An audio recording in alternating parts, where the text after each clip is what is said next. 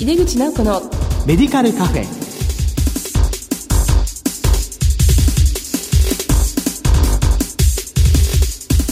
こんばんは。帝京平成大学薬学部の井出口直子です。井出口直子のメディカルカフェ。この番組は医療を取り巻く人々が集い語らい情報発信をする場です。今月の特集テーマは地域包括ケアにおける薬局薬剤師が担う役割ですこの後前回に引き続きゲストにご登場いただきます。どうぞお楽しみに。井出口直子のメディカルカフェ。この番組は武田手羽の提供でお送りします。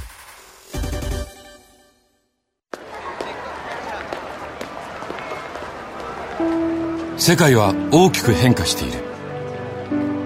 価値観も大きく変わっているこれからの時代健康とはどんなことを言うのだろう。医薬品には何が求められるようになるのだろう。一人一人に寄り添いながら価値ある医薬品を届けたい。私たちは武田手羽です。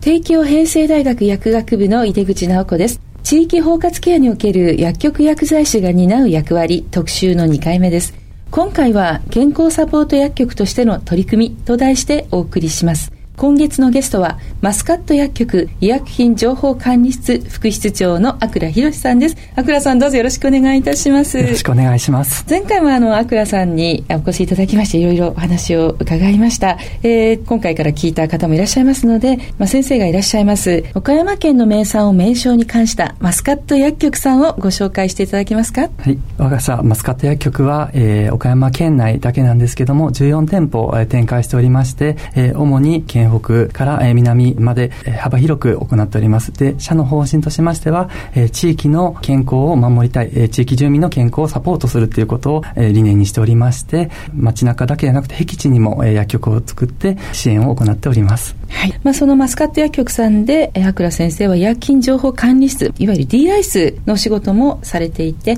で、そしてあの、各店舗からの質問であるとか、まあ、医療機関の質問などをお答えして、まあ、それをみんなで情報共有することによって、まあ、レベルアップを図られていらっしゃるということですよね。はい、まあ、もう一つは、あの、先生も研究とか、まあ、マスカット薬局さんでは、学会発表と僻地医療に力を入れられるということで、まあ、その、あの、学術的な面では、お取り組みを今、あの、研究になっているということで、はい、まあ、前回もですね、お話しいただいたんですけども、あの、認知症患者さんの、まあ、早期発見ということが、まあ、薬局にも求められているんだけど、なかなかね、薬局では、あの、患者さんに受診勧奨を直接言いづらいところもあるけれども、はい、まあ、先生のところでは、あの、物忘れ相談プログラムという形で、まあ、公民館などのサロンとか勉強会で行政とタッグを組んで、具体的な値を共有して、えー、そしてあの生活実態調査につなげていくということですね。でこれを先生論文にまとめられて。そうです。薬学雑誌の方に発表しました多職種と、えー、薬局薬剤師が連携して行った、えー、認知症早期発見の取り組みに関しての、えー、論文があります。あのすごくあの地域薬局のそういった論文っていうのがもう本当に貴重ですよね、今、はい、なかなかこの薬局、薬剤師が非常に厳しい状態がある中でですね、はい、これ本当にぜひぜひどんどん進めていっていただきたいと思います、はい、まあ、他にもですね、まあ、家庭医療専門薬剤師制度というのを持たれていて、若い薬剤師さんが後期研修医の方と一緒に、まあ、受診勧奨とかできるような、まあ、力をつけていくということをやられてたということだったと思います、でそれでまあ今回の質問なんですけどもこの保険薬局今健康サポート薬局ですよね、地域包括ケアシステムにおいてさまざまな相談を受けたり、まあ、健康情報の発信であるとかそれから多職種連携そして、まあ、かかりつけ薬剤師機能があってあの高度薬学管理と、非常に広いところをやっていると思うんですけども、まあ、先生のところではこの健康サポート薬局への取り組みというのはどのようにされているんでしょうか？そうですね、はい、具体的な取り組みっていう部分がやはり求められてますので地域の方普段薬局を利用していない方にあってもあのマスカット薬局に自由にここう入ってきてもらう。ただし今の薬局、世の中の薬局ではなかなか処方箋がないと薬局に入りにくいっていう患者さんの声をお聞きしたことがあります。ですよね。その中で、やはりあの、薬剤師の方が自らこう出ていって、様々なところで、あの、講演をしていったり、まあ、測定会をすることで、まあ、あの、より身近な存在であるってことを知ってほしいですし、で、あの、昨今求められている、えー、何かこう、健康についての相談だったり、まあ、薬についての相談、えー、お医者さん、病院に行くんじゃなくて、まず薬局で相談をしてみる。あるいは、えー、介護のことでちょっと気になることがあったら、薬剤師に相談してみて、で、必要な期間を、えー、薬剤師が紹介していくっていうような仕組み作りがきちっとできると、あの、地域包括ケアっていうのがうまくいくと私は信じています。本当ですよね。はい、まあ、先生おっしゃるように、いわゆる保険調剤を中心とした薬局ってものすごく多いわけで、うん、そうすると処方箋がなしになかなかそこに足を皆さん踏み入れていかない。うん、そのためにはやはり町ではなくて、薬剤師が出てってどんどんどんどん話すってことですかね。はい、そうです、ね、で、それで、あ、薬剤師さんってこういうことやってるんだ、じゃああの薬局にいるから、ちょっと行ってみようかなって思っていただける人を増やすっていう、まあそういう作戦でやってるということですよね。ねはい、はい。実際こうやられてみてなかなか反響といいますか、はい、あの他にもどんなこう取り組みをされていますか？そうですね。先ほどお話したのは認知症だったんですけども、はい、他にも、えー、現在やっているのは骨粗鬆症についての取り組みをしています、はい、えっと、どういった形でやっているかといいますとまず、えー、フラックススコアって言ってですね、はい、あの骨粗鬆症のまあガイドラインの中でも診断の一つとして使われるものなんですけども、このフラックスのアンケートをまず、えー、そういう地域の公民館の場で皆さんにやってもらいます。で、そのスコアを、えー、算出している間に、例えば当社にいる管理栄養士に骨粗鬆症の予防のお話っていう形を、まあ、20分ほどしてもらって、その間に、えー、我々の方で、えー、スコアを計算します。で、あの、我々の一つミソがあって、そのフラックススコアだけじゃなくて、椎体骨折、いわゆるあの、背骨がぐちゃっとなった骨折の、あの、評価である。例えば、えー、身長が若い頃より、えー、2センチ以上縮んだであったり、高い棚に手が届かなくなったとか、まあ、洗濯物干しにくくなった、まあ、そういった、えー、ことをアンケートに一緒に並行させてまして、で、そのフラックススコアが、えー、一定基準より高いパーセンテージの方、かつ、えー、その椎体骨折の疑いのアンケートの項目に該当した方に関して、受診干渉ということを、えー、行っております。で、実際に訴訟症の取り組みをする中で、お薬を従来飲んでたけど、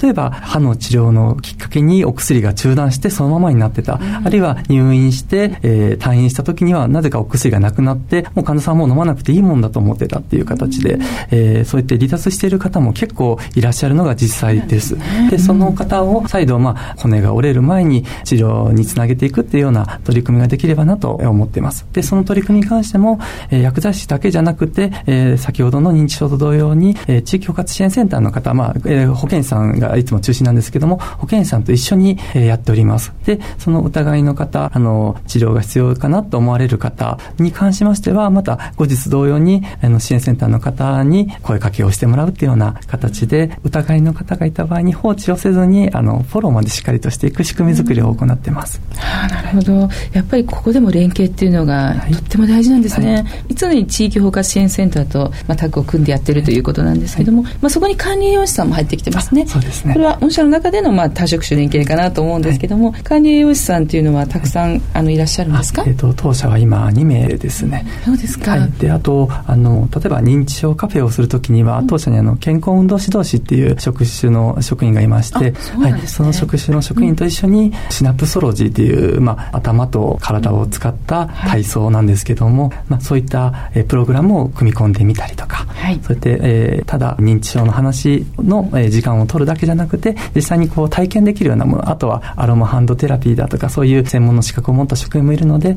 えー、ハンドコミュニケアっていうんですけども、まあ、お互い、えー、参加者同士で肌に触れ合って、お互いでマッサージしてもらうっていう、それがリラクゼーションにつながって、いい意味の認知機能の改善につながるっていうようなことも期待しながら、やったりもしております。はい、いや、もうなんか楽しそうですね。はい、ね。まあ、そうしたら参加者同士も仲良くなって、はい、そね、まあ、それがすごくその、まあ、フレイル防止にね、閉じ込める防止にもなりますし、健康運動指導士さんがいる薬局さんというのもそんなに多くはないと思います。はい、運動指導、栄養指導っていうのは、やっぱりセットみたいなもんですよね、うん、あの薬指導、はい、だけど、まあ、薬剤師が全部無理してやるんではなくてね、ね。やはり持ち屋持ち屋にやってで、うまくしっかりタッグを組みながら薬剤師と一緒にやっていくのがいいですよね。はい、はい、えこれもなかなかいいお取り組みだと思うんですけど、なんかいい結果なんか出てますか？そうですね、あのえー、現在のところ、あのまだ集計中なんですけども、えー、骨粗鬆症の、まあ、取り組みに関しましても、うん、実際に治療につなげれた症例であったり、あるいはかかりつけ医の先生に戻った時に、あ、確かに先生も、あれなんでなかったんかなっていうことで、あの、新たに処方再開された症例もありますし、まあ、何かしらの成果っていうのは、ちょっとずつでありますが、出てきている段階でございます。そうですか、まあ、ぜひこれもね論文にましてい。る、はい、だと思いますけども、はい、あのこういうきめ細やかな一つ一つのケアっていうのが本当に今ねあの生活者の方に役に立ってますし、まあ、そういうエビデンスを薬局が出していくっていうのが本当に意味があるしあの社会に認められるポイントなのかなっていうふうに思います。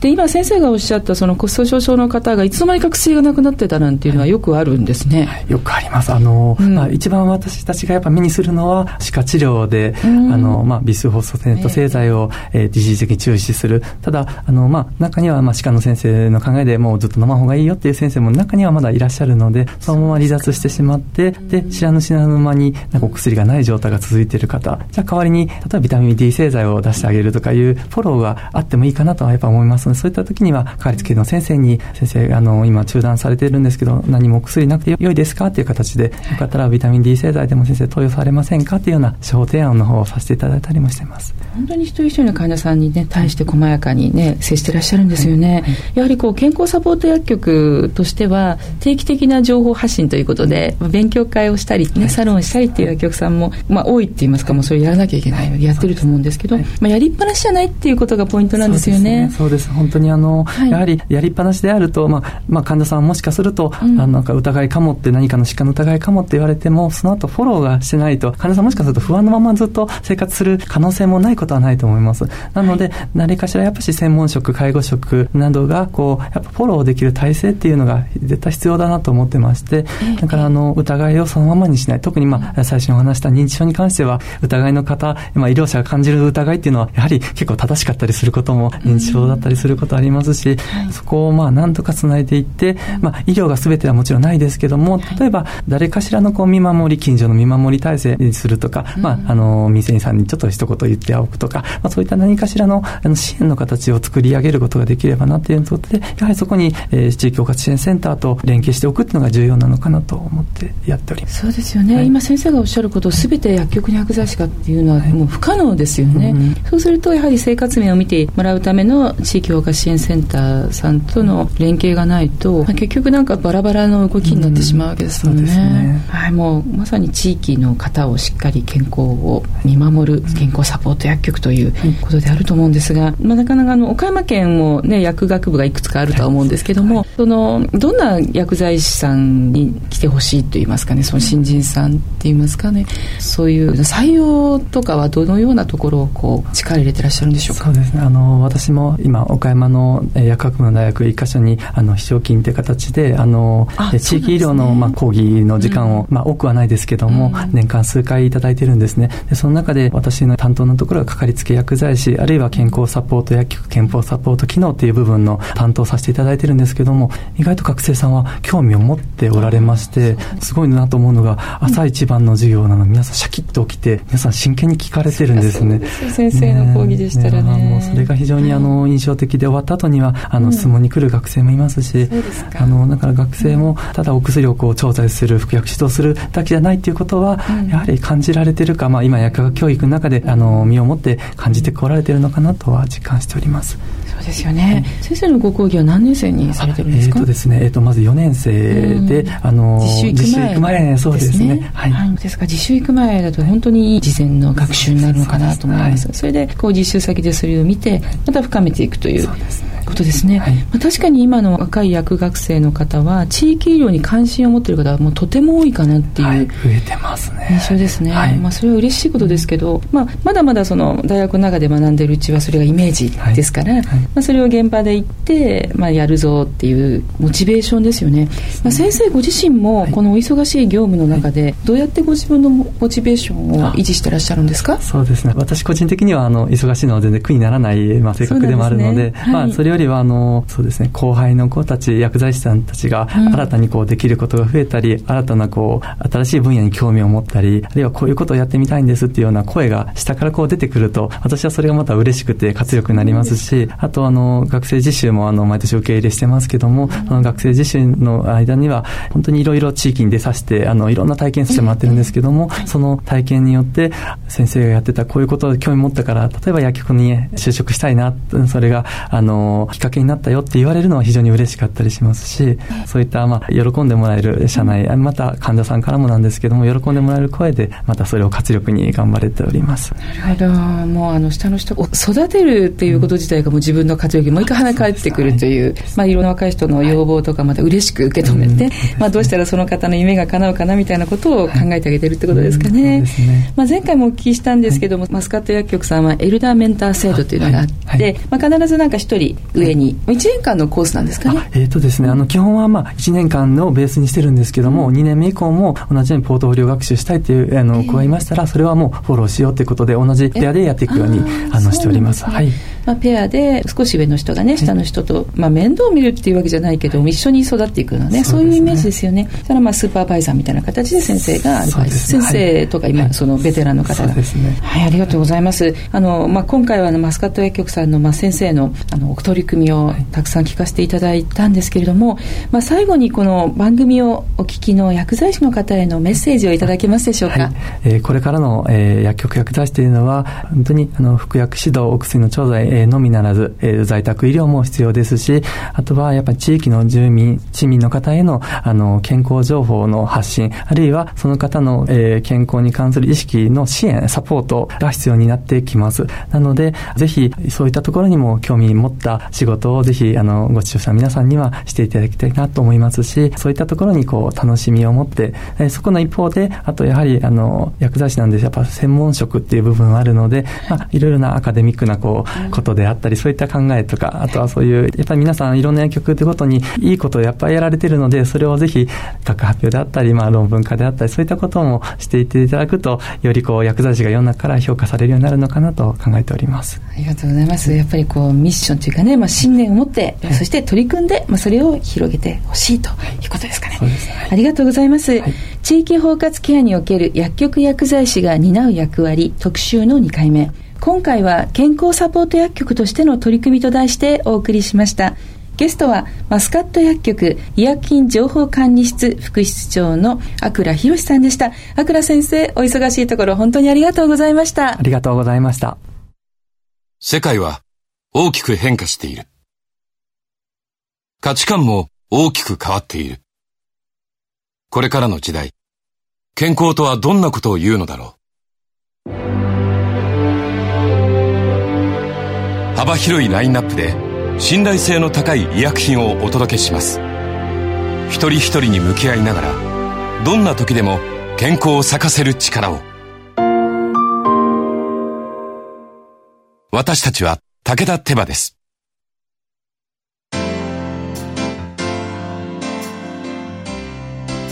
井出口直子のメディカルカフェいかがでしたでしょうか？今年ももうすぐ終わりですね。皆様のこの1年いかがでしたでしょうか？まあ、なんといっても今年はラグビーワールドカップ大変な盛り上がりを見せました、まあ、その中でワンチームという言葉が非常にクローズアップをされましたけども私たち薬剤師を取り巻く環境はますます変わっていくと思いますが多職種連携ワンチームでこれからも取り組んでいきたいですね。さてこの番組は放送後でもラジコのタイムフリーやポッドキャストでお楽しみいただけます。ラジコはスマホやタブレット PC さらにはスマートスピーカーなどからラジオ番組をお聞きいただけるサービスです。毎月第2第4木曜日夜11時30分から放送中の井出口直子のメディカルカフェ。次回は年明け1月9日の放送です。皆様この1年本当にどうもありがとうございました。良いお年をお迎えください。帝京平成大学の井出口直子でした。井出口直子のメディカルカフェこの番組は武田手羽の提供でお送りしました。